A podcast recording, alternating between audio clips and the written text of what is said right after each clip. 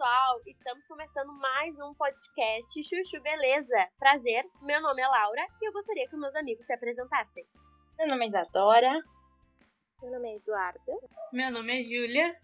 E meu nome é Carlos. E eu sou a Larissa. Hoje o nosso assunto vai ser sobre burnout. E eu peço que a minha amiga Isadora diga o que é burnout para aqueles que não sabem.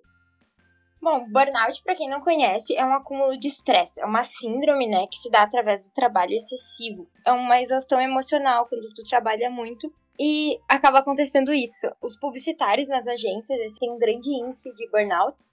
Inclusive, a UDS publicou uma matéria sobre isso que fala um pouquinho de como é muito cultural, e a nossa professora nos deu um relato também de sobre ser muito cultural ficar até mais tarde nas agências e acabar pedindo uma pizza, e aí isso vai virando um ciclo vicioso nós trouxemos alguns relatos e alguns dos nossos colegas vai colocar para a gente poder escutar e debater sobre isso hoje. Eu tenho 36 anos e há 15 já eu trabalho no RH da Colombo. Nesse meio tempo eu tive um chefe abusivo. Ele era aquela pessoa que usava do seu cargo para ter benefício próprio, era um chefe mal educado, grosseiro. Foi bem difícil na época, inclusive eu pensei em desistir por isso, mas acabou passando e ele foi desligado da empresa. Hoje, no RH, a gente tem um programa de formação de líderes, onde a gente trabalha um conteúdo que educa o gestor para que ele saiba a forma mais adequada de pedir, de orientar, de dar feedbacks, para que ele tenha cuidado também com assédio moral. A gente acredita muito que tudo isso impede problemas futuros e permite que os líderes possam fazer uma boa gestão junto à equipe deles e que essas equipes também sejam compostas de pessoas felizes e de pessoas realizadas com o seu trabalho. Então, quando a gente consegue fazer esse trabalho desde o início com o líder, a gente acredita muito que a equipe vai para frente mesmo e tem bons resultados. Cara, achei muito legal a criação desse projeto para que eles pensem, né, nos seus funcionários, para que ninguém saia exausto ou que acorde no outro dia pensando, putz, eu tenho que trabalhar de novo. Eu achei muito legal. Não, e eu acho que eu queria fazer um adendo. Essa questão dos chefes abusivos, muitas vezes eles acabam fazendo uma tortura psicológica que a gente nem percebe. Eles falam, ah, tu nunca vai conseguir nada melhor. Sim. E aí a gente fica nesse ciclo vicioso, assim, principalmente pra gente que tá começando no mercado da publicidade, isso acontece bastante. Pelo fato da gente ser estagiário, e estagiário tem aquela fama, né, de fazer 500 mil coisas ao mesmo tempo. E também tem o erro, né? Eles trabalham muito em cima do erro da gente, hein? Eles acham que a gente vai sempre errar e que não estão de cabeça aberta a querer ensinar não ter que se, ele mesmo se estressar. Ele quer que a gente se ferre de uma forma. e lá. uma coisa que eu reparei também, estudando sobre isso, né? É que todos os chefes eles procuram o ponto fraco de cada um. E assim, eu, como estagiária, eu vejo que eu sou uma pessoa muito perfeccionista e eles usam essa. Nosso, não, é, não dá pra se dizer um, um erro nosso, né? Um defeito nosso. Isso, é, creio eu, assim, que é uma qualidade, óbvio, tudo muito controlado. Mas eles usam disso para fazer com que, tipo assim, cara, isso não tá bom, não tá bom. E faça com que tu te cobre muito mais. Isso é muito ruim. E muitas vezes, esses gerentes, eles eram vendedores, só que nem sempre um funcionário bom é um gestor bom. Porque ele não é só alcançar meta, mas ele é entender pessoas e gerir pessoas.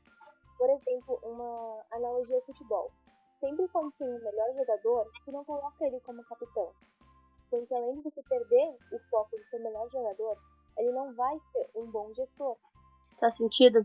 Eu também achei muito interessante, né, sobre esse projeto que foi feito né, na empresa, que eu acho que envolve bastante a aplicação da CNV, né? Que para quem não conhece é a comunicação não violenta e é uma forma que a gente se coloca no lugar do outro antes de falar as coisas e tenta, uh, digamos assim, ver o jeito certo de falar para a pessoa com que, mesmo apresentando críticas, não ofenda ela, né? Eu acho que isso é extremamente importante, deveria existir em todas as empresas. E é sobre se colocar no lugar do outro, né? O burnout aconteceu muito agora na pandemia, principalmente, aumentou bastante essa questão do pessoal ficar trabalhando muito mais. E a questão de se colocar no lugar do outro vem muito com isso também, de às vezes pensar que tu que tu às vezes tá sobrecarregado e que tu vai querer trabalhar um pouco menos e isso não te faz uma pessoa pior, né? Sim, com é, certeza. E o que, o que falaram ali, né, que me fez pensar, às vezes, essas pessoas que eram, é, foi um bom funcionário, né, subiu de cargo, é que muitas vezes o fato de subir de cargo sobe para a cabeça da pessoa, né? Ah, Então faz com que, por exemplo, ela pense: ah, não, mas eu sou diretora, então o que, que eu tenho que trabalhar? Não, eu tenho que botar os meus funcionários para trabalhar, eu não tenho que trabalhar. Só que a vida não é assim, né? Porque alguém vai pagar o pato de tu pensar assim. Com certeza. E esses gerentes, eles pensam, ah, eu fazia assim. Esse era o método que eu fazia e eu conseguia fazer. Eu conseguiria dar com tudo isso. E eles uh, projetam isso nos funcionários esperando a mesma, a mesma volta. A mesma, a mesma entrega que eles tiveram e que eles têm o chefe vai cobrar, cobrar e a pessoa não vai tipo, descansar, sabe? A pessoa vai sempre querer fazer trabalhar até mais tarde para não ter erro, para não ter que fazer depois. E eu acho que faz parte do trabalho, tu errar também. As pessoas Sim, têm que entender que as pessoas têm que entender que errar faz parte do ser humano. O aprendizado vem com os erros, né? Exatamente. É, especialmente aqui na época que a gente tá agora de estagiário, porque, vamos ser honestos, nos nossos 20 a 30 anos a gente não faz decisões. Ou a gente faz chute de sorte, ou a gente comete erros. Sim. E a gente não tem experiência suficiente para fazer uma decisão consciente entendendo tudo que vai acontecer depois. E eu acho que. Ah, desculpa te interromper. Não, não pode falar. E eu acho que essas coisas a gente só aprende na prática, então não tem, a nossa área, a criatividade, ela é uma coisa muito espontânea. Então, quanto menor é o prazo que tu tem, maior é a pressão, menos criativo e diferente vai ficar o teu projeto, no caso. E, e isso não adianta, é só na prática mesmo, pra gente saber aprender a lidar com esse tipo de chefe, por exemplo. É, não. E é, foi exatamente aquilo que eu falei, né? De uh, essas pessoas usarem do, do poder delas, principalmente em cima da gente que tem pouca experiência. Então a pessoa acha, não, eu tô fazendo isso para dar experiência para ela, mas na verdade não, tu tá massacrando a pessoa, fazendo com que a pessoa desista talvez da área que ela sempre sonhou em trabalhar. Isso faz também com que a pessoa sinta chateada, sinta o inútil, podemos falar assim. Sim. Porque as pessoas não não sabem se tá fazendo certo, a pessoa faz certo, a pessoa faz certo e aí vem o chefe e fala, não, tá errado, vai ter que refazer tudo. Eu acho que pode ser feito assim, assim, assado. A pessoa faz, aí a pessoa não, tem que fazer assim, assim, assado de novo. Totalmente diferente do que ela já falou, sabe? Eu acho que isso vem, isso vem também muita da, de repente, como o cara aprendeu. Então tá, a gente tem outro relato para apresentar e conversar aqui, e daí eu peço para as meninas colocarem. Olá, tenho 32 anos e 16 de profissão. Já passei por várias experiências como diretora de arte em agências publicitárias, desde chefes abusivos até burnout. Já sofri vários burnouts por, porque as agências sempre tiveram a cultura de trabalhar além do horário e virar noites fazendo campanhas. Isso era muito frequente, então era fácil das pessoas sofrerem com excesso de trabalho. Algumas agências já evoluíram seu modo de pensar, mas outras continuam com o pensamento retrógrado de manter esse ritmo frenético. Quando era funcionário, eu sempre soube me impor, o segredo é relatar o problema aos superiores de forma consciente e clara, sem parecer uma reclamação. Não dá para pedir ajuda estando estressado.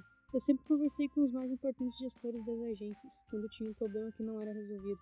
Desta forma, eles passavam a te respeitar, não tem por que ter medo. Não é difícil se adaptar às inovações tecnológicas, pois a nossa área é muito dinâmica. Tudo que acontece para nós é muito fácil se adaptar, na minha opinião. Uh, temos essa cultura de mudança e de fazer diferença, que ajuda bastante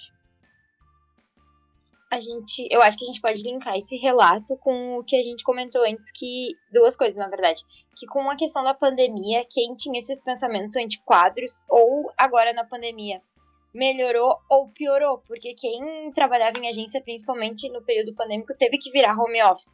Então, de certa forma, teve que se modernizar um pouco. Só que ao mesmo tempo isso pode ter ajudado a piorar essa questão do, do burnout, porque fazia com que as pessoas ficassem mais tempo para pensar, ah, estão em casa, é mais de boa, então fica mais tempo. Então, esse, esse período teve os dois lados. É, com Sim. certeza. E tu não tem mais o bater o ponto. Deu seis horas, vão fechar a empresa, vou para casa. Se não ficou trancado aqui. Não, tu tá na tua casa, tu tá fazendo meio uma tarefa, tu vai terminar essa tarefa. Tu vai continuar, entende? Então tu, é muito mais fácil passar da hora como um indivíduo mesmo, como uma escolha individual, porque tu não tem esse controle. E, não, né? e o fato daqueles chefes que. Passou. Uh, e o fato daqueles chefes, tipo assim, ó, meia-noite. Ah, eu preciso disso urgente. Tipo assim, ele não, re, não respeita o horário de serviço do seu funcionário, sabe? É, isso foi muito adicionado por causa que agora estão usando muito WhatsApp. O WhatsApp dentro do local de trabalho, ele cria essa pessoalidade de poder mandar uma mensagem quando tu quiser pro teu funcionário. Ao invés de ter um e-mail que ele só vê no horário de trabalho, ou ser um outro tipo de forma de mensagem que só tem acesso no trabalho, é o WhatsApp. Sabe que ele vai poder ver a qualquer momento, então tu sente que ele está disponível a qualquer momento. Uh, mesmo antes da pandemia, essa coisa de levar o trabalho para casa, acho que é muito recorrente, né?